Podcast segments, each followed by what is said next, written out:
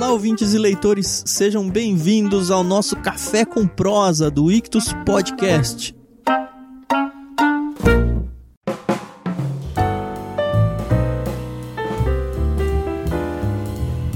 Eu sou o Thiago André Monteiro, vulgo Tan, estou aqui com a minha amiga Carol. Oi, Carol, tudo bem?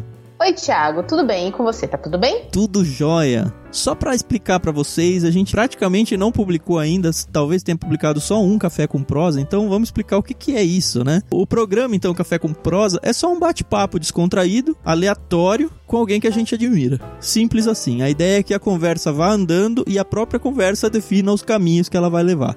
Lembrando que, como a gente está falando de um podcast, é bem comum você ir ouvindo e ficar com vontade de participar junto dessa conversa. E você pode fazer isso. Basta que você entre na sua rede social favorita, use a hashtag IctusPodcast e vai conversando com a gente ao longo da sua audição aí. Então vem com a gente, Café com Prosa, hoje com Rodrigo Casarim. Rodrigo, podemos ou não apresentar o seu nome do meio?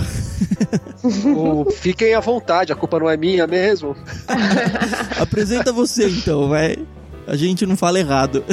Oi, Thiago, oi, Carol. Obrigado pelo convite, é um prazer estar aqui com vocês. Meu nome jornalista, que são os dois da ponta, é Rodrigo Casarim, mas meu nome completo é Rodrigo Edivaldo Munhoz Casarim, né? Ah, tem um Munhoz. Munhoz eu não sabia também. Era pra eu chamar Edivaldo Casarim Júnior, mas aí minhas irmãs não deixaram, minhas irmãs mais velhas. Aí virou Rodrigo Edivaldo Munhoz Casarim. Você prefere o Rodrigo não? Um, um tanto, viu? Mas assim, a, a parte boa desses dois nomes do meio é porque muitas vezes que eu já fiz alguns trabalhos por dinheiro apenas, que não queria ver meu nome atrelado a eles, mas tinha que colocar algum nome lá, eu assinava como Edivaldo Munhoz, né? Que aí não manchavam o Rodrigo não tem Casarim. rastro. Agora que você se tornou público isso, já era. Então quem quiser procurar aí Edivaldo Munhoz...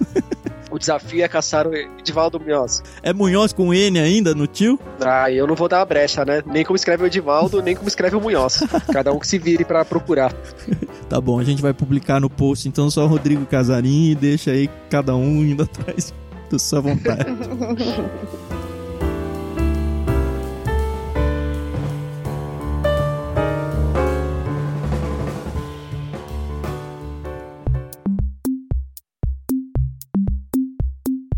Bom, mas antes de começar de fato a conversa, a gente tem sempre aquela nossa brincadeira que você já conhece, o dicionário.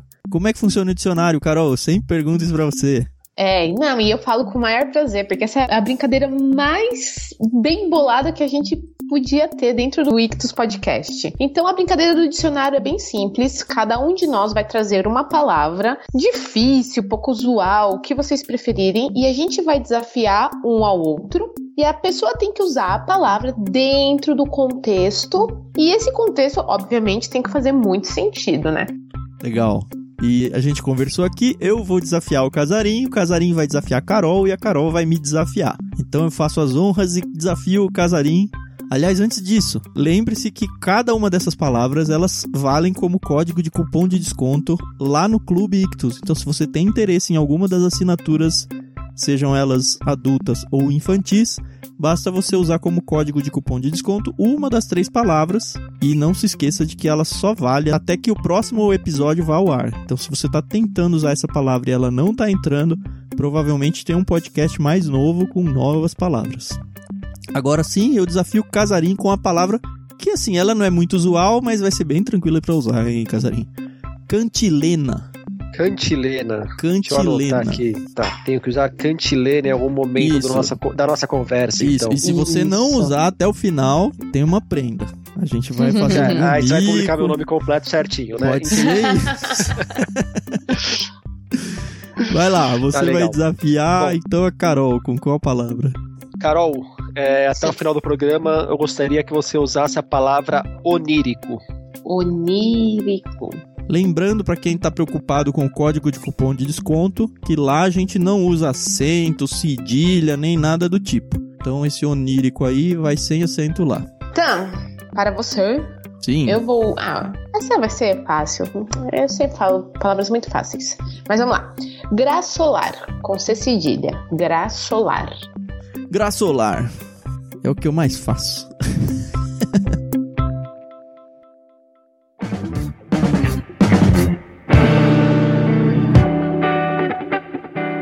lá então, Rodrigo Casarim, Rodrigo Edivaldo Munhoz Casarim por Rodrigo. Quem é o Rodrigo? Explica aí pra gente.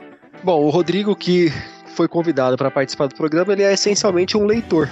O que me define primordialmente é isso. É também um São Paulino, é também um zagueiro, é o que mais? Aquele raçudo que chuta pro lado e sai gritando tudo mundo. Exatamente. Ou camisa 5, que se não sabe jogar bola, pelo menos sabe dar carrinho, sabe dar botinada. Que delícia, hein? É. Mas, bom, eu sou jornalista, eu escrevo sobre livros, eu tenho um blog no UOL que chama Página 5, que é o meu carro-chefe, e escrevo como freelancer, escrevo para onde me chamam para escrever desde que me paguem, tranquilamente. Importante, né? Ah, vou agradecer a sua presença aqui, porque eu não combinei cachê nenhum com você, viu? Não, mas eu tinha te mandado uma tabela, depois uh, aí você dá uma olhada naquele e-mail que, que tem as instruções certinho. Tá bom, tá bom. Eu sou um jornalista que o que me sustenta enquanto jornalista é a leitura. Então eu acho que a primeira palavra para me definir é Rodrigo Casarinho é um leitor. De tudo. De tudo de tudo. A maneira que a minha vida se encaminha, ela é pautada pela leitura. Você tá com quantos anos, Rodrigo? 32. Eu sou de 87, mas eu sou de setembro. Então eu tô com 32. Só para explicar, eu conheci o Casarinho, eu tava fazendo um curso na, na Lab Pub, tava fazendo um curso editorial lá. E ele foi substituto do mediador. Aí eu, cara, sabe quando você olha e fala, cara, esse cara é gente fina. E aí fui já na época atrás do contato dele e tal, e nem sabia para onde ia dar, mas eu, os caminhos do mundo são. Com quem, com quem que era o curso, você lembra? Era com a Nanete Neves, eu acho. Ah, Nanete. A Nanete, eu adoro a Nanete. É, então foi o curso, eu não lembro se foi de Ghostwriting, você, você lembra com qual que foi? Se foi de Ghostwriting ou se foi o de escrita criativa. Então, eu já mediei os dois da Nanete. O... É, eu fiz esses dois cursos, foi muito bom. Aliás, alguns dos textos que aparecem aqui no História de Pescador, é resultado muito daquele curso lá de escrita criativa. Gosto muito de escrever. E escreve bem. É, você lembra se eu participei com alguma intensidade da mediação? Porque assim, no de ghostwriting, por ter muito a ver com biografias, eu me intrometo mais. Porque ah, eu também dou não, curso de, foi, foi no primeiro. de história você se intrometeu bastante também, mas foi no primeiro. Agora eu lembrei até porque você deu um pitaco num dos textos que eu tinha mandado. Você até ah, falou: legal. não, vocês já estão no fim do curso e agora vocês não precisam mais nem ficar seguindo tanto as regras da professora. Quem rindo em casa. é, então, o legal da Nanete é que ali eu, com ela eu me sinto com liberdade para dar essas atravessadas. Não, foi muito bom, cara. Enfim, aí eu comecei a seguir o Rodrigo, conheci o Página 5, não conhecia ainda. Aí eu falei, nossa, o cara vive de escrita e a gente que tenta viver de escrita sabe o quanto é difícil isso no Brasil, né? E aí depois comecei a seguir ele, dar uma stalkeada básica, descobri que ele estava envolvido com o pessoal lá do Jabuti. E aí descobri que ele tem um podcast. Você tem um podcast, né, Rodrigo? Como é que é isso aí? Como é que surgiu isso Tenho. aí? Foi na metade do ano passado, eu queria tentar explorar o Página 5 um pouco em outro formato além do texto. Só um detalhe aqui, o Página 5 ele tá hospedado na UOL, mas você é funcionário da UOL ou não? Como é que é?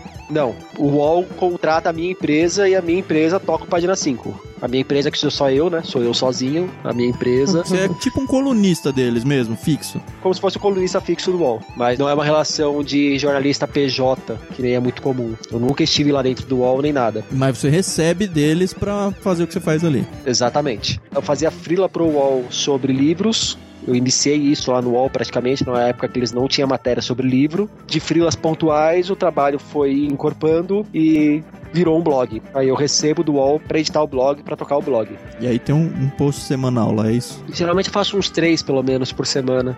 Eu me planejo a semana para fazer três, mas aí cada semana a coisa pode desandar de acordo com os acontecimentos, né? Essa semana mesmo que a gente tá gravando o podcast foi uma semana bastante pesada, porque uhum. foi esse Moraes Moreira, foi esse Rubem Fonseca, foi esse Garcia é. Rosa. Eu vi. Me doeu o coração muito, cara. Muito Garcia mesmo. Rosa eu nem consegui escrever nada. No mesmo dia o Sepúlveda, o chileiro, foi também. Então. Tempos negros, tempos negros. O meu planejamento de pauta que eu tinha na segunda-feira dessa semana foi completamente diferente do que foi ao ar do que era a ideia inicial, né? Mas é isso. O texto do Moraes Moreira que você escreveu, é, sim, me pegou fundo porque o Moraes Moreira, eu conheci ele adolescente, né? O Rubem Fonseca, eu sou apaixonado, tenho vários livros deles, mas já foi algo quando eu já tava mais adulto. Então pegou, mas não é aquele negócio tipo morrer meu tio próximo, né?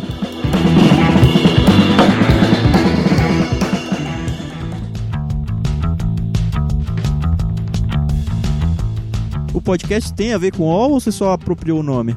A ideia de Página 5 é um nome que, assim, como não tinha nenhum blog no UOL chamado Página 5, quando nasceu o meu blog, que a gente decidiu o nome. Então uhum. é o nome que eu carrego comigo e eu tenho liberdade lá dentro para fazer absolutamente o que eu quiser. E aí eu quis desdobrar para uma outra mídia e não teria por que eu não aproveitar o blog, que é uma plataforma que dá uma divulgação bastante boa, né? Uhum. Tanto é que uhum. agora, com uma frequência, inclusive, o podcast às vezes aparece ali na home do UOL e tal. Que legal. E aí foi uma iniciativa minha de montar uma estrutura mínima para gravar aqui de casa, uhum. evitar ficar indo para lá e para cá, eu acho que é uma coisa essencial para conseguir fazer meu trabalho numa boa. E aí eu, em vez de fazer vídeo, que nem muita gente faz, fazer um podcast, porque seria mais fácil de editar, mais fácil de eu conseguir gravar sem, sem lavar o rosto, é, gravar com cara de sono. Então, e aí quando eu fui definir o formato do podcast, eu pensei muito naquelas colunas que tem de final de semana, tipo a Babel, uhum. ou a do Maurício Meirelles na Folha, de notícias relacionadas ao mercado editorial, à literatura mesmo. É, você dá uma pegada meio opinativa também, né? É, que aí como é uma coisa pessoal e que é uma coisa minha, eu não tenho que imprimir minha marca, né? Mas eu não tenho por que eu deixar de imprimi-la também, deixar de me posicionar.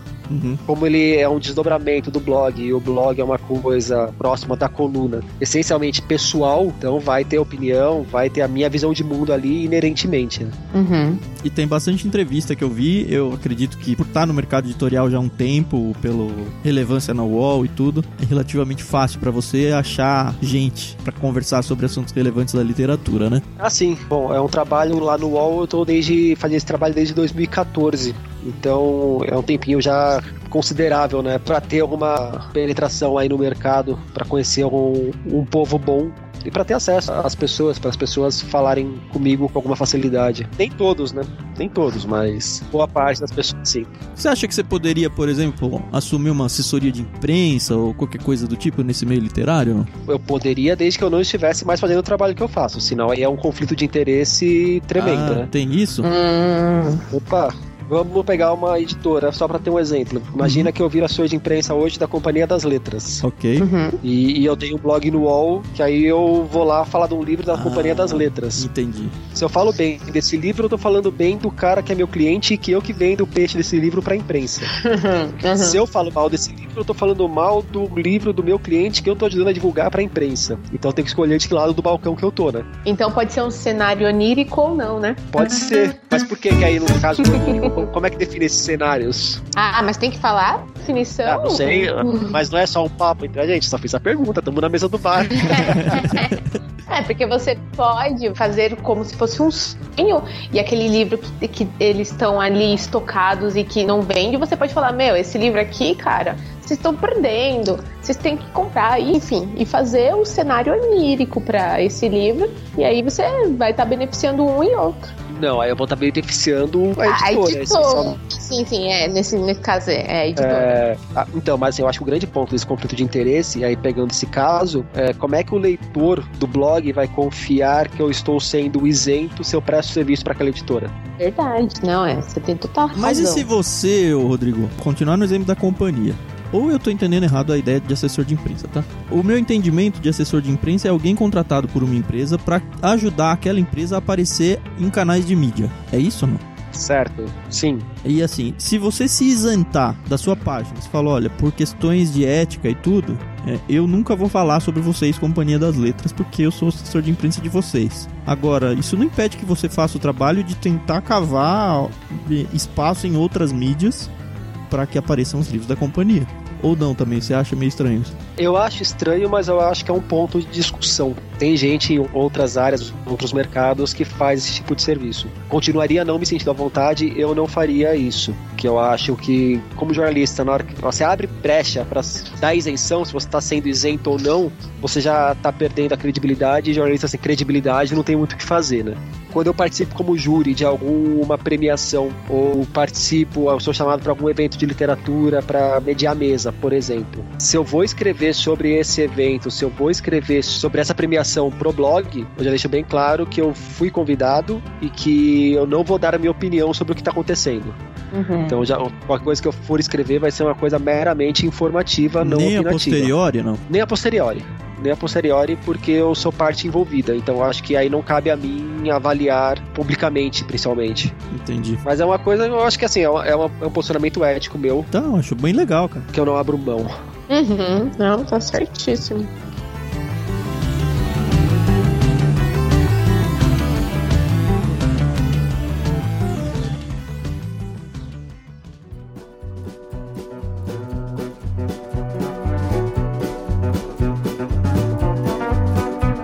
Uma coisa que as pessoas não sabem do jornalismo, e eu tô considerando que a sua página 5 lá no UOL é puramente um trabalho jornalístico, quando você indica alguma obra ou alguma coisa, as pessoas talvez tendam a achar que aquilo é um publi, alguém tá bancando uma matéria. Como é que funciona isso na prática? Na prática, eu recebo livros, recebo sugestões, eu corro atrás de livros e eu escolho o que eu vou publicar ali, o que eu não vou publicar, eu escolho como vai ser o texto, eu defino a pauta, eu defino o tom, eu defino a abordagem, eu defino tudo.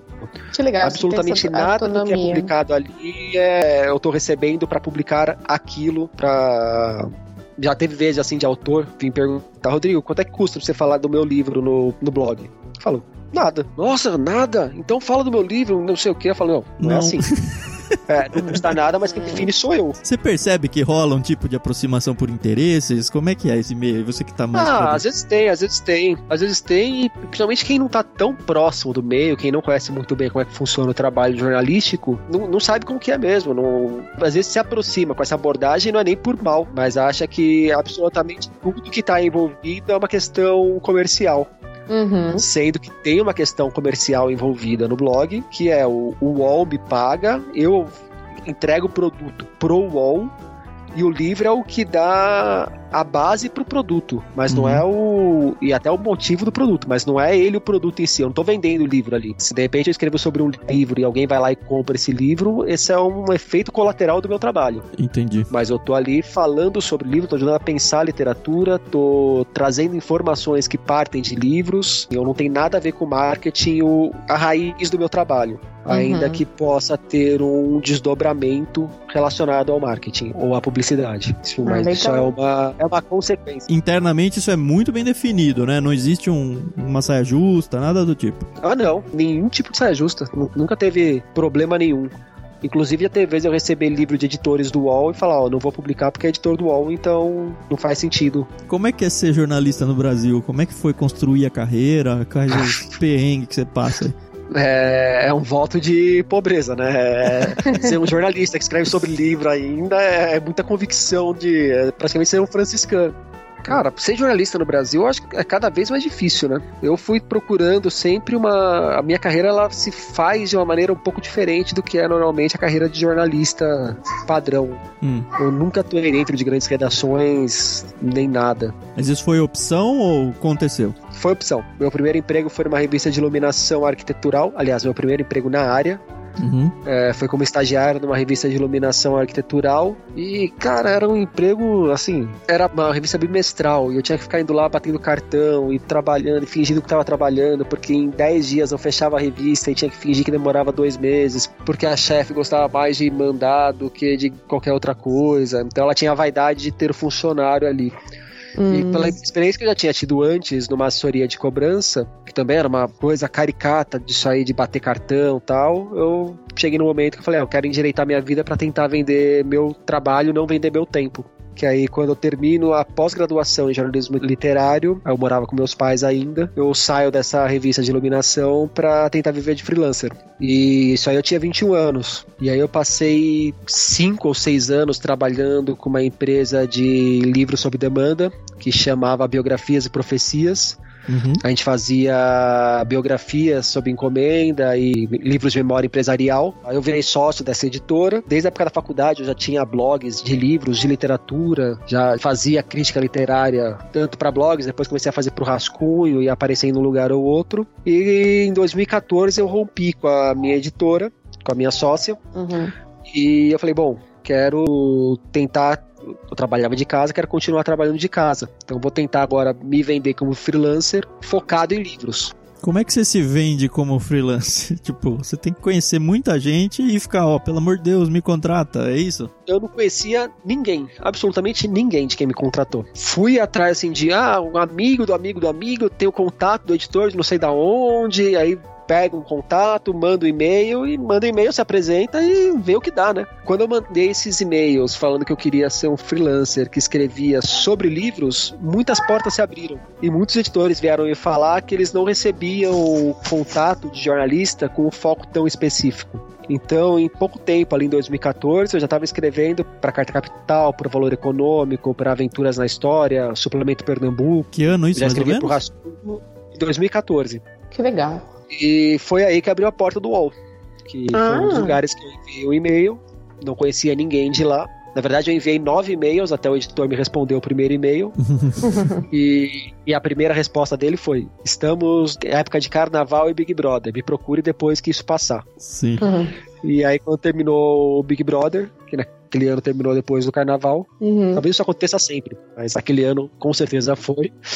Aí eu escrevi pra ele e a gente foi lá conversar. Aí volta naquele ponto que eu falei pra vocês, que aí comecei fazendo duas matérias por mês sobre livro, depois virou uma por semana sobre livro, duas por semana. Aí comecei a fazer coberturas do mercado editorial pro UOL e tal, e o negócio foi crescendo a ponto de eu já recebi um X por mês pra escrever algumas matérias sobre livros pra eles. Uhum. Quando você diz essa aí de cobrir, é ficar fazendo viagens, em eventos, essas coisas? É, flip. Eu cobri algumas flips pro UOL. Uhum. Olha que legal. é, bienais. O blog ele nasceu já com uma cobertura internacional, inclusive, que foi a cobertura do Salão do Livro de Paris. Que legal. Olha. É, eles bancam essa 2015. viagem pra você. Então, essa viagem foi um bem bolado que a Câmara Brasileira do Livro, na época, bancou a hospedagem, o UOL bancou a passagem e eu banquei o meu dia a dia em Paris. Tudo bem, né? Tá em Paris. Não, é- A esposa vai junto, pelo menos, não? não, não, não, não. Fui só eu. Mas como eu nunca tinha ido pra Europa, falei, ah. E agora? É, não ia. satisfato. Quando eu vou ter a chance de ir pra Paris, gastando Sim. que eu vou gastar dessa vez, sem passagem e hospedagem na conta, né? Aham. Aham. Sim, a- o blog ele nasceu com isso daí.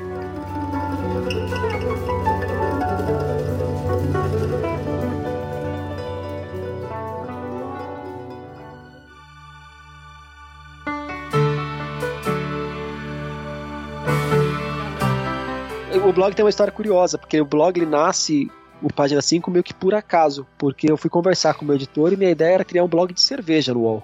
Eu tentava fazer um trabalho de cerveja lá e a coisa não ia. E aí eu sugeri pra ele e falou: ó, cerveja eu não compro a ideia, mas se quiser transformar o trabalho com o livro num blog, eu acho que a gente já tá azeitado o suficiente pra dar esse passo. Falei, ah, pode ser, né? Você acha que blog tá meio datado já hoje, não? Eu acho que se alguém for criar um blog pra começar do zero um blog de forma independente, vai penar. Eu acho Uhum. que se for um blog só de texto, que nem é o meu ali no UOL, que não tem desdobramento em o outras mundo não é mídias, mais que o do texto, né? O mundo da internet. Exatamente. É da imagem, né? Eu acho que ali o blog que eu tenho no UOL ainda tem a relevância dele, porque ele tá dentro de um grande portal e ele funciona como se fosse uma coluna, como vocês falaram. Mas você tem ideia do alcance dele, não? Tenho. Hoje deve estar dando aí uns 150, 200 mil visitantes por mês. Mas já teve ano ali, ah, em 2018, que foi o meu melhor ano, o ano inteiro deu mais de 4 milhões de visualizações do blog. Olha, Uau. que legal. É um número que pra internet pode não ser muito expressivo, mas pro mercado editorial é bastante. Sim, é. Nunca me é. pararam na rua pra pedir autógrafo, mas já, já teve uma vez ou outra de reconhecer. Ah, você que tem o blog de livro no UOL e tal. Quando eu fui sommelier de cerveja, aconteceu isso daí. Cheguei na sala, ah, você que é o Rodrigo do UOL? Falei, depende, o que que eu fiz? Falei mal de coisa. Pode ser que eu seja o Edivaldo só, né? Mas deixa eu perguntar, assim, é, você, obviamente, gosta de ler, né? Um leitor voraz, mas você lê só pra ah, escrever sua coluna ou você tem leituras paralelas? Tenho leituras paralelas. Às vezes eu fico, não vejo a hora de conseguir tirar uma semana de férias ou um- alguns dias de férias quando eu viajo e tal, que aí eu posso ler só por prazer, não preciso ler por Uhum. obrigação. E muda Uhum. completamente o, É, o né? interesse da leitura, a maneira de ler. Uhum. E eu vou tentando, assim, intercalar o que é livro pra pauta que eu vou escrever. Eu tento ler de forma rápida e forma bem técnica e direta. Uhum. E aí, na hora que sobra um tempinho, eu vou lendo por prazer. Que nem agora, eu tô aqui na minha mesa com dois livros. Um que é a biografia do Tiradentes. Devo escrever sobre ela no dia 21 agora. Uhum. Uhum. E o outro é o Esperando a Tito, do Eduardo Saccheri, o argentino, que esse eu tô lendo por prazer. Comprei numa viagem que eu fiz para Buenos Aires, é um livro de contos sobre futebol do Eduardo Saccheri. Ah, que legal. Que É legal. você sempre que escolhe a literatura sua, seja ela a de prazer com certeza, né? A outra. Ou eles falam, ó, esse livro dá uma lida aí, alguém chega isso pra você. Você tem uma pauta por tipo de livro, eu não sei. Os editores sugerem algumas coisas, sim, com frequência, mas eu tenho a liberdade de aceitar ou não a sugestão. É uma sugestão mesmo, não é uma imposição, né? O que que acontece quando você tem um livro, sei lá, chegou, você tem que ler e você tá decidido, seja lá por qual motivo, a escrever sobre ele. Aí você começa a ler e fala, putz, cara, esse livro é ruim, esse livro não tá legal. Que você desiste, você fala mal no seu artigo. Depende do que me motiva a escrever sobre ele. Se é um livro que não está no debate público, não tem um interesse público grande no entorno dele, eu começo a ler e não gosto, não tem por que eu seguir adiante. Agora, vamos pegar um exemplo, um, um livro caricato, é o do Menino do Acre. Vocês lembram do caso do Menino do Acre? Esse é daquele do que escreveu as coisas na parede lá, é isso, né? Isso, isso. Certo. Hum, Então essa era uma pauta quente. Isso aí é uma pauta jornalística falar sobre aquele livro. uhum. Eu peguei pra ler, era um livro terrível, e aí se faz a crítica negativa. Faz parte da crítica você apontar os problemas que tem nas obras também, né? Por isso que, inclusive, voltando aquilo lá, que não é um trabalho de divulgação da obra, é um trabalho de reflexão sobre a obra. Uhum. Então, se tem um interesse grande no entorno do livro, mesmo se for ruim, eu sigo em frente e depois meto pau. Agora, se às vezes é um livro que saiu uma tiragem de 100 exemplares, que provavelmente, mesmo se eu escrever ali, se a pessoa for atrás, ela não vai achar em lugar nenhum. E se eu não estiver gostando, não tem por que eu seguir com a leitura, né? Uhum. Acho que depende muito da situação, né? Como você mesmo Exatamente. explicou.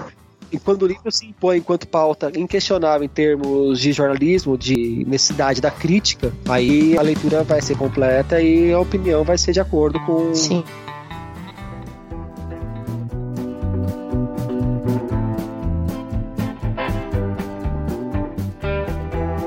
Voltando pro podcast agora, eu tenho ouvido já faz um- uns bons meses já. o- Assim, você é sempre super formal, não sei se a palavra é certa, mas é, é aquele.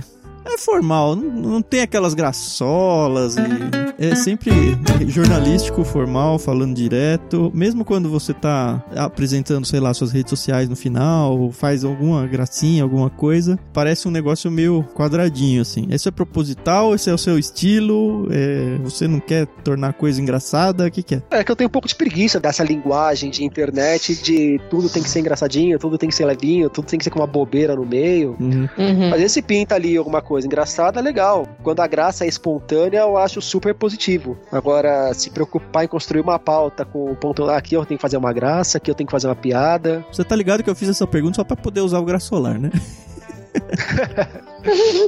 Pra mim não rola. Não gosto. Até E porque aí- muitas vezes eu tô em busca de informação e é uma coisa cheia de gracinha, eu, eu saio daquilo.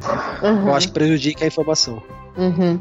Poxa. Então, essa sua paixão por livros, ela sempre existiu? Foi o que te fez escolher o jornalismo ou não tem nada a ver? Só não deu certo no futebol, né? Então, é, a paixão por livros sempre existiu.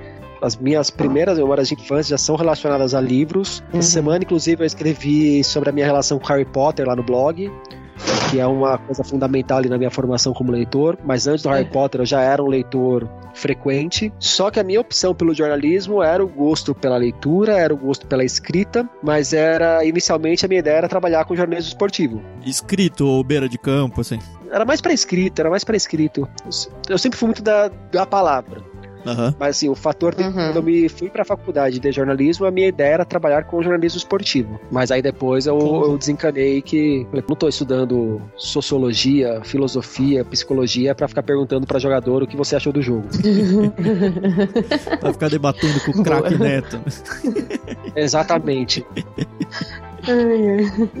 Prefiro manter só a paixão. Você sofre muito com o seu São Paulo hoje em dia? Pô, Hoje em dia não, por causa da quarentena, né? Pelo menos é uma coisa boa. né? Faz tempo que o São Paulo não perde um jogo, né? Faz tempo. Ah, cara, mas isso aí é sacanagem. Agora que a gente tava engrenando, agora que a gente ia ganhar tudo esse ano, Já veio, pensou? Veio corona pra, É uma conspiração contra o São. Paulo, com certeza. Exatamente, tá duro. E assim, o que eu sofro muito com o São Paulo não é nem só essa falta de vitória, mas esse futebol feio que o São Paulo vinha demonstrando há anos e anos. Mesmo ali no tríbrio do brasileiro.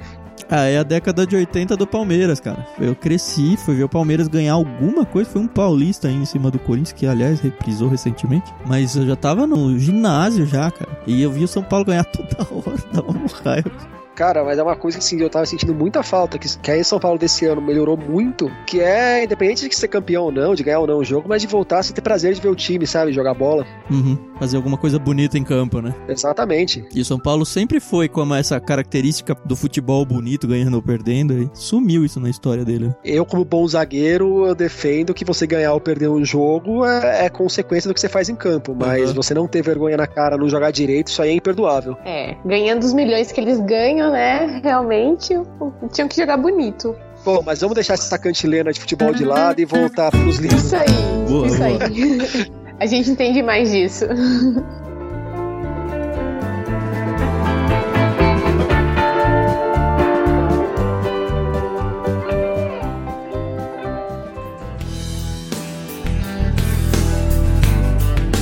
Uma coisa que é legal perguntar para quem trabalha nesse meio literário, para quem se formou assim dentro do meio literário, é, eu sou formado em matemática, formado em teologia, trabalhei no mercado financeiro, hoje trabalho no mercado editorial, a gente tem o Clube Ictus, mas assim, o livro para mim sempre foi algo bem passional, assim. Eu sempre li livros sem aquela visão acadêmica. Eu na real nem gosto muito mesmo no, no curso de escrita criativa, por exemplo, várias pessoas falando: ah, você devia fazer ou não uma faculdade de letras ou alguma coisa parecida com isso.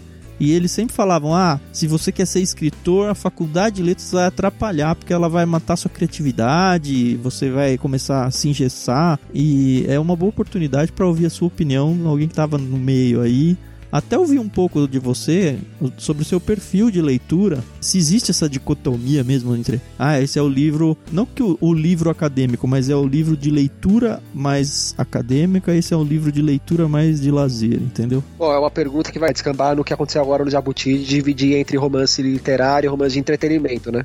Assim, é, é muito difícil você traçar a linha exata onde começa essa literatura literária e a literatura de entretenimento. Mas na hora que a gente olha pro perfil dos livros publicados e de como esses livros atingem leitores diferentes, eu acho que isso existe. Não é porque a gente não consegue definir exatamente onde que está o limite entre um e outro que o negócio deixa de existir. Tanto é que diversas editoras têm o seu selo voltado para uma literatura mais de entretenimento e outro selo voltado para uma literatura literária. Mais seja horrível esse termo, ou alta literatura. Mas quando você pensa num autor, você acha que, pensando no, no livro literário, o autor ele já se preocupa na composição do texto dele, ó, oh, isso aqui vai ser uma obra literária assim, eu sou leigo total. Eu não imagino um cara sentando para escrever uma história, um romance, pensando, não, esse romance ele vai para esse lado literário, ou não. Eu acho que aí é muito de cada um. Seria legal conversar com os autores nesse caso, né? Uhum. Mas eu acho que cada um acha seu caminho, cada um traça o seu caminho e cada um tem um ponto de partida específico. Então, uhum. vai ter autor mais cerebral que vai pensar nisso tudo antes de começar a escrever, vai ter o outro que escreve por instinto e vê para onde vai depois. Se tem uma coisa que não costuma funcionar muito bem não só na literatura, mas na arte de uma forma geral, é você traçar regrinhas e fingir que elas são absolutas, né? Eu acho que cada uhum. artista encontra o seu próprio rumo. Por mais que seja importante você saber como outros lidam com o trabalho. E aí o mundo decide qual é a, o rótulo da literatura dele, é isso? Eu acho que é o caminho que deve ser o mais habitual. Você falou que gosta de escrever. Você gosta de escrever artigos, você gosta de escrever contos, você gosta de escrever romances. De escrever, eu gostava muito na época de escola e tal. E hoje o que eu escrevo é o trabalho jornalístico. É, o que eu escrevo é o que eu publico, basicamente, e já me consome um tempo danado. Até porque para escrever alguma coisa ali pro blog, o tempo que eu tenho de preparação para escrever aquilo é enorme, né? Uhum. Porque uhum. quase sempre depende da leitura de um livro tem um trabalho de bastidor muito grande que precede a escrita ali. Eu até tenho vontade de escrever mais. Basicamente, seu trabalho é sentar numa rede e ficar lendo em casa. E alguém fala, mano, você tá de várzea? Aí você fala, tô trabalhando. Exatamente, tô trabalhando. é, trabalho dos sonhos. Nossa, mas ó, às vezes vira um pesadelo, viu? É, ganha bem, né? ganha, ou se ganha, não sei nem imagina o quanto ganha bem. É. Cara, o podcast você tá achando que tá sendo um sucesso dentro do que você esperava? Tô, tô gostando. Tá bem no começo ainda, né? Você... Tá no começo e serve muito para conversar com as pessoas, para dar vazão para informação mesmo, coisa mais rápida, né? Então, uhum. eu acho que assim, a, a proposta de quando eu criei que era ter um momento de dinamismo ali no blog com outro formato, ele tá cumprindo. Tem coisas para melhorar, mas tô gostando, tô gostando do, do caminho dele. Você acha que corre o risco dele engolir o blog como mídia? Não, não, não, não. Isso eu não vejo o menor risco, porque são mídias diferentes e a proposta para cada mídia é completamente diferente. Uhum. É, você não vai ver eu fazendo no podcast uma análise detalhada de um livro, de um autor, que nem eu faço no blog. Uhum. Isso aí, para mim, tem que ser em texto mesmo. Uhum.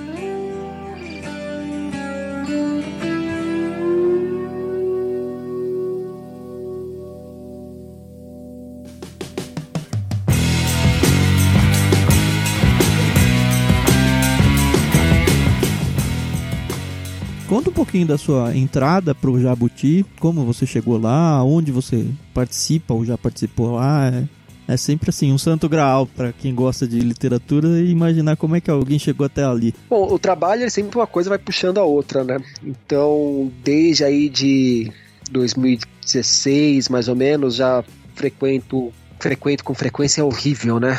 Eu até tentei melhorar isso aí, mas com alguma frequência eu participo de eventos literários, faço mediação e tal. E você vai conhecendo gente, vai conversando, mais gente vai vendo e reconhecendo seu trabalho e outros convites vão surgindo. Em 2018, eu fui convidado para ser um dos jurados do Prêmio Oceanos, que substituiu o Portugal Telecom. Explica isso aí para quem não conhece. O Oceanos é o prêmio mais abrangente que a gente tem hoje da literatura de língua portuguesa. É um prêmio que qualquer autor que escreva em língua portuguesa pode inscrever o seu livro, desde que tenha sido lançado no ano da premiação em questão, né? E aí o ano passado o Jabuti, os curadores do Jabuti me chamaram para integrar o júri do Jabuti na categoria reportagem, documentário e biografias. Você tem que ler quantos livros por causa disso? Cara, os Jabuti foram 115.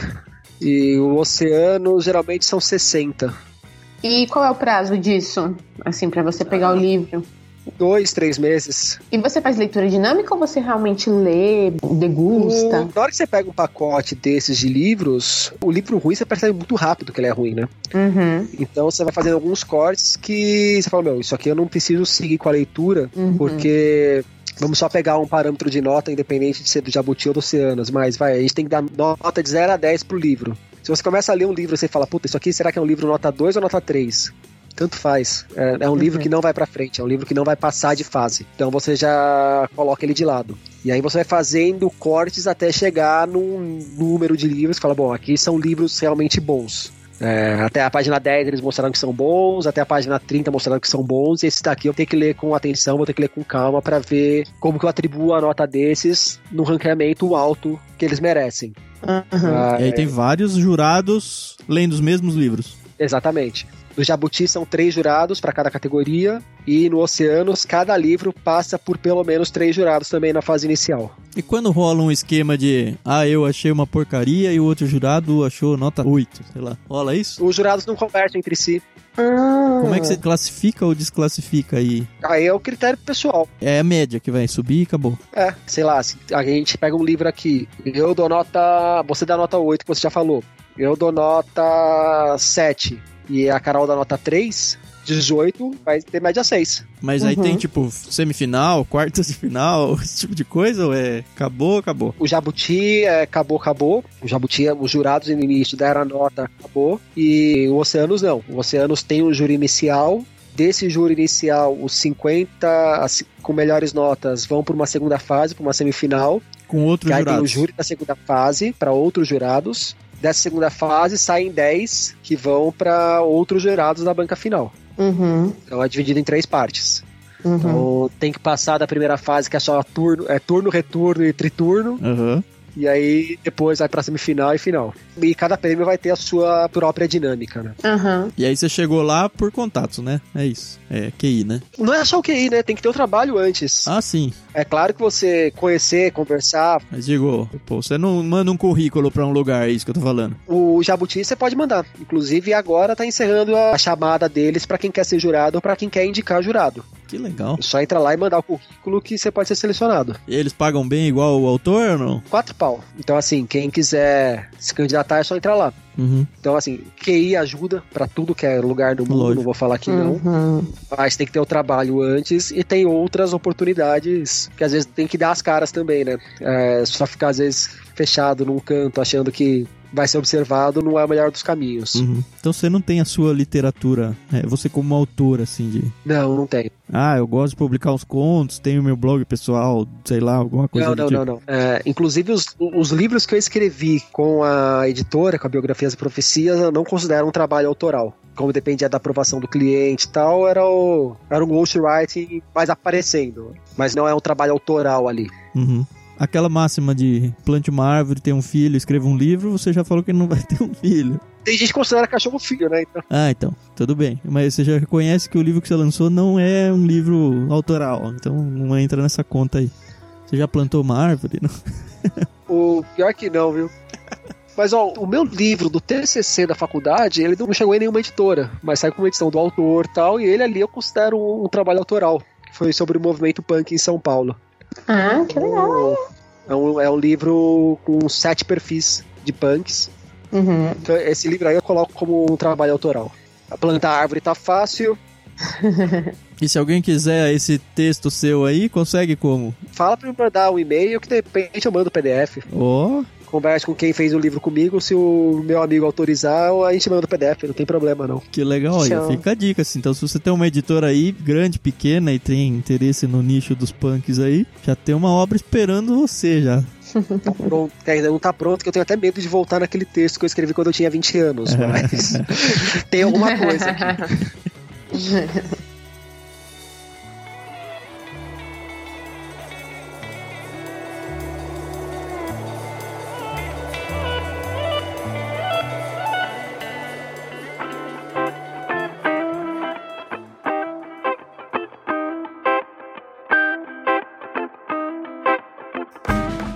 Pergunta alguma coisa pra gente também, só aparece Jornal Nacional esse negócio aqui. O, o- eu queria saber como é que surgiu a ideia de criar um clube de assinatura focado, ou não focado, mas que dialoga tão forte assim com essa questão cristã. Eu fiquei super curioso na hora que conheci o trabalho. Só pra você saber, de início a gente não tinha essa ideia de ser um clube cristão. A gente demorou muito pra aceitar e mesmo assim a gente não se rotula como um clube totalmente É, a cristão. gente não gosta muito disso, porque assim, eu trabalhei com a Carol numa editora cristã. Foi quando eu saí do mercado financeiro. Pera aí, rapidinho, deixa eu fazer uma outra pergunta já então. Tá. É, vocês são cristãos ou você que estava no mercado financeiro, você viu uma oportunidade Não, não, não, e foram lá e abraçaram o, o nicho de mercado? Não, a minha saída do mercado financeiro, ela foi por causa da minha cosmovisão cristã. Porque dentro do mercado financeiro tem. Acho que como toda profissão, né? Tem a sua parte suja da coisa. Mercado financeiro? Imagina. É, então eu comecei a ver algumas coisas que batiam com aquilo que eu acreditava, né? E aí eu, cara. Primeiro assim, você trabalha para uma empresa, você fica, ah, eu tô dando dinheiro para outras pessoas, né? Meu trabalho tá gerando, óbvio, meu salário, mas é, o que que eu tô fazendo em prol do mundo, assim, sabe? Essa era o que que eu tô colocando como meta de vida para mim. Isso já me incomodava muito. Aí depois que eu entrei no seminário, eu fui pro seminário não com pretensões pastorais ou missionárias nem nada. Eu queria só me aproximar mais de Deus. Eu já era cristão, eu cresci num lar cristão batista. E assim, a minha espiritualidade melhorou muito assim depois do seminário. Por causa de conhecimento acadêmico até assim. Me- Melhorou muito mesmo, eu- minha devoção em, em relação a Deus aumentou muito, o que foi aumentando meu desconforto no lado profissional. E aí, enfim, tem toda uma história que fez com que eu saísse do mercado financeiro.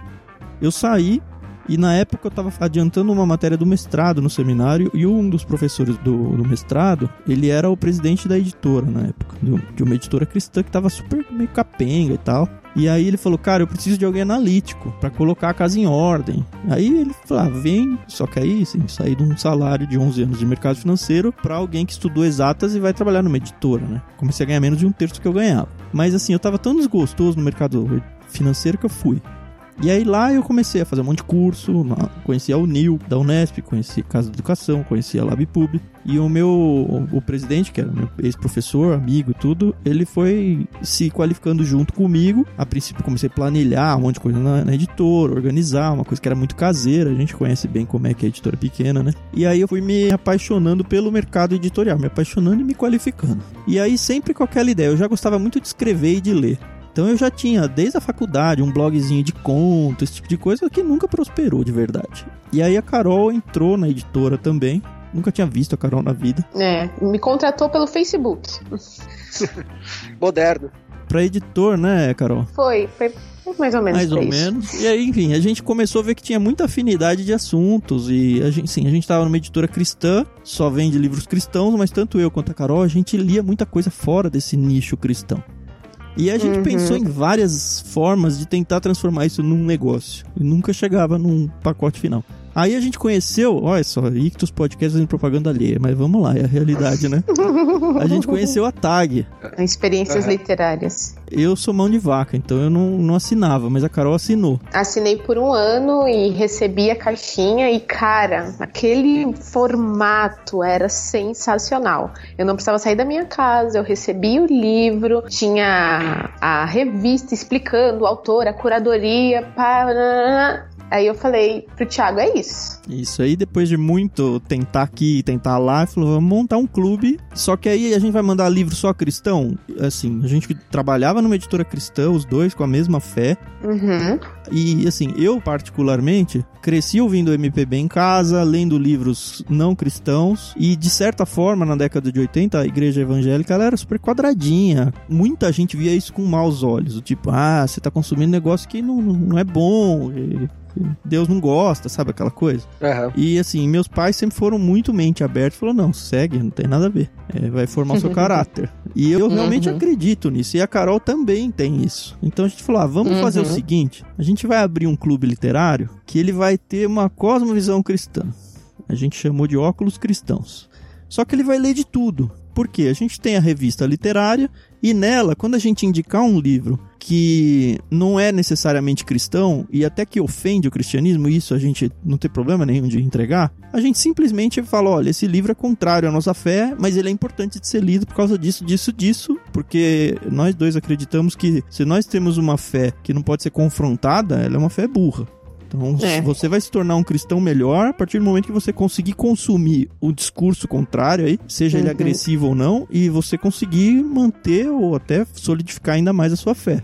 É, e o mais legal é que a gente ficou com essa ideia, né? E aí, quando a gente começou a entrevistar os curadores, que a gente chama de peixe grande, a gente viu que a maioria deles, que são pastores, missionários, são pessoas consideradas influentes dentro do cristianismo, liam livros que não tinham nada a ver com o cristianismo. Então a gente falou, é isso. E nem só liam, né? Eram os livros que mais marcavam a vida deles. Exato. E aí, poxa, foi um casamento muito bacana. Aí a gente falou, ah, uma coisa é eu e a Carol indicar um livro para o clube. Como é que eu vou con É, convencer eu, o- né? o José, a Maria de, ó, assina aqui esse clube literário, porque eu, o Zé ninguém, Thiago, e a Carol, a Maria ninguém. Carol, estamos falando que esse livro é bom. Ninguém ia se importar com isso. Mas aí a hora que a gente viu, olha, tem muita gente relevante no meio evangélico, não evangélico, no meio cristão, que as pessoas não sabem que elas estão lendo esse tipo de livro. E se ela souber, ela vai falar, o quê? Essa pessoa que eu gosto aqui falou que esse livro aqui é bom, então eu vou ler também. Que é a ideia de curadoria mesmo, né? Vou ver se o que tem no Isso, nessa literatura mundana. isso. Isso. E assim, teve algumas pessoas, amigas nossas cristãs, que falaram: não vai dar certo isso. Porque É. ou você é cristão ou você não é. Você tem que se posicionar. Eu falei: não, eu sou um cristão que leio de tudo. Não, mas teve até um amigo que falou: ó, existe um muro construído entre o cristianismo e, e o secular. E quem construiu o muro foram os cristãos. Você não vai conseguir transpor esse muro. Eu falei, ah, então vou fazer um buraquinho no muro, é nem que eu passe só um dedinho ali, mas tá na hora, né, de destruir esse muro. E aí a gente tá batalhando. Desde 2018 a gente entrega os nossos kits. No final de 2019 a gente começou a entregar kits infantis também. Então os livros que a gente manda, assim, no mesmo kit vai, sei lá, a gente já mandou O Peregrino de John Bunyan, que é um clássico cristão, Crime e Castigo do Dostoiévski. Já mandou o Diário de Anne Frank e A Peste do Alberto Camus. a gente já mandou quadrinhos, sabe, do Fábio Koala. A gente já mandou Contos Essenciais do Machado de Assis. Manuel Bandeira. E aí, a gente tenta diversificar. Já mandamos os livros do Sherlock Holmes. É o que eu falei para você, é aquela literatura passional. Eu não sei ler um livro com aquele olhar de crítico literário. Eu sei ler como um cara que tá lendo dentro da pandemia do coronavírus. Falar, nossa, cara, esse livro é atualíssimo pra gente. Óbvio que quando a gente vai gravar sobre ele ou escrever sobre ele, a gente faz aquela pesquisa básica, mas como uma pessoa comum, não como um letrado na área. Uhum. Tem dois feedbacks, né? O pessoal que fala, cara, que legal que vocês enxergam dessa forma. E tem o feedback de cristãos que falam, cara, não faz sentido nenhum você fazer isso. É aquele cara que, sem saber que o C.S. Lewis é cristão, não assiste Crônicas de Nárnia, nem lê Crônicas de Nárnia, porque tem monstro, e monstro é coisa do diabo. E aí você fala, cara, mas o autor é cristão, ele tá fazendo uma analogia do cristianismo aqui, o Aslan é Cristo. Ah, é? É. Ah, então é bom. É. E como se o diabo não fizesse parte da mitologia cristã, né? Pois é. Enfim, é uma luta, a gente sabe que é de certa forma um nicho, não é um nicho muito grande assim, ou pelo menos a gente tem tido bastante dificuldade em conseguir achar realmente pessoas mega interessadas a ponto do clube bombar. Então a gente tá no mesmo barco seu no sentido de que, cara, como é duro viver de literatura no Brasil, sabe? Uhum. Mas é uma causa que hoje eu consigo dormir, eu ainda não consigo ganhar dinheiro com isso, mas eu consigo dormir e falar, cara, eu tô fazendo alguma coisa relevante pro mundo. Nossa, cara, é legal que assim, eu fico imaginando quando chega um crime e castigo no perfil do público de vocês, o quanto que choca e pode ajudar a abrir a cabeça Não, e tem aberto, cara, é muito legal os feedbacks que chegam. e fortalecer, fortalecer convicções e tal. Sim, sim, exatamente. É, e a nossa ideia, é, a gente já mandou livro, por exemplo, de padres jesuítas, de autores ateus, porque a nossa intenção realmente é divulgar boa literatura. É isso que a gente quer. Aham. E aí você entendeu por que a gente não gosta de se posicionar como, ah, nós somos um clube cristão. Sim, sim. Porque se a pessoa não for atrás pra entender o que é, ela vai falar, só vai vir livros cristãos. A gente É. já teve associado cristão que falou: ah, não, vocês estão mandando livro cristão, eu achei que vocês não iam mandar livro cristão. E ficou bravo. E o contrário também. E tem os haters da internet que reclamam que não, como assim ler com óculos cristãos? Isso é loucura, isso é bobagem. Ah, Cara, tá, que pena que você pensa assim, mas um dia eu espero que você esteja mais forte espiritualmente pra entender o que a gente tá tentando fazer aqui. Bacana, muito legal. Ah, é isso, Rodrigo. Foi, cara, muito legal conhecer você, conhecer a sua história. Eu acho que tem a ver muito com o que a gente se propõe a fazer dentro do Ictus, que é expandir isso tudo. A gente tava falando antes de iniciar a gravação, perguntamos se o Casarinho era cristão ou não. Acho que vale a sua palhinha de resposta. Eu brinco que eu sou quase que um cristão ateu, porque eu sou ateu, é, eu não acredito em Deus, não acredito em nada superior, Uhum. mas admiro pra caramba a figura histórica de Jesus. Enquanto o Jesus, o Jesus malucão revolucionário que Uhum. metaforicamente tocou fogo ali no Sim. mundo em que viveu. Eu coloco Jesus no meu panteão de admirações ali junto com Mandela, junto com Che Guevara, com caras desse tipo, caras Uhum. que vieram pro mundo e mexeram muito forte com o mundo, com aquilo que acreditavam. É, eu acho que a figura histórica de Jesus já é forte o suficiente por si só, Uhum. independente desse lado mitológico que aí envolve a religião, né? Uhum. Uhum.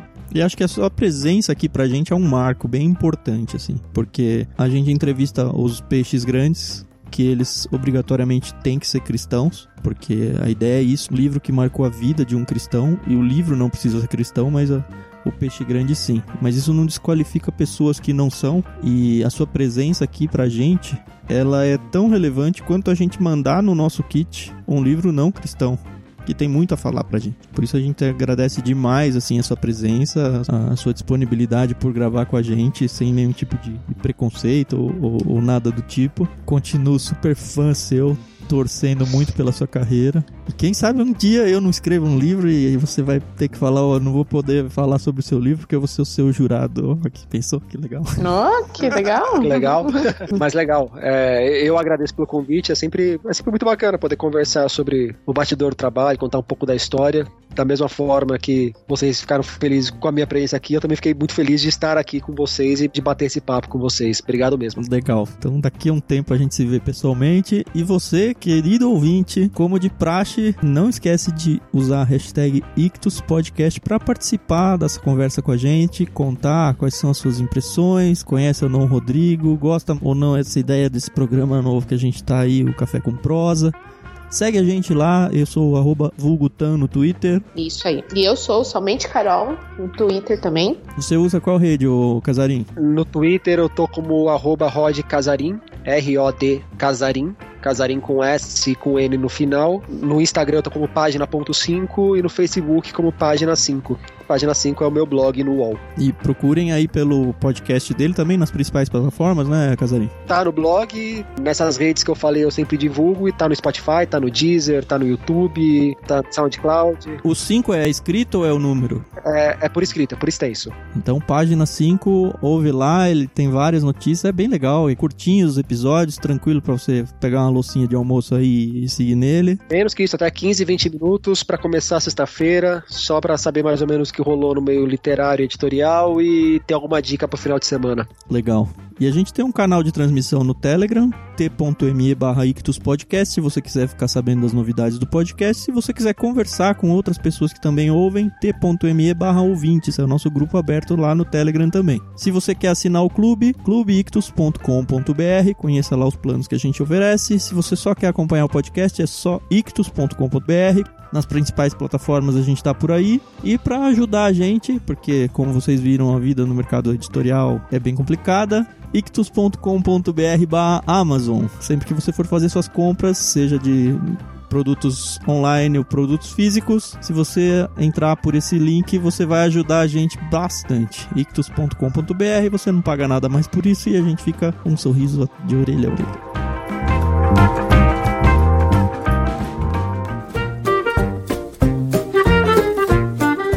É isso, pessoal. Obrigado, Rodrigo Casarim. Boa sorte. A gente tá acompanhando você de longe. Continuamos conversando aí pelas postagens da vida aí. Valeu, Thiago. Boa isso sorte para nós. Obrigada, Obrigado, viu, Carol. Rodrigo?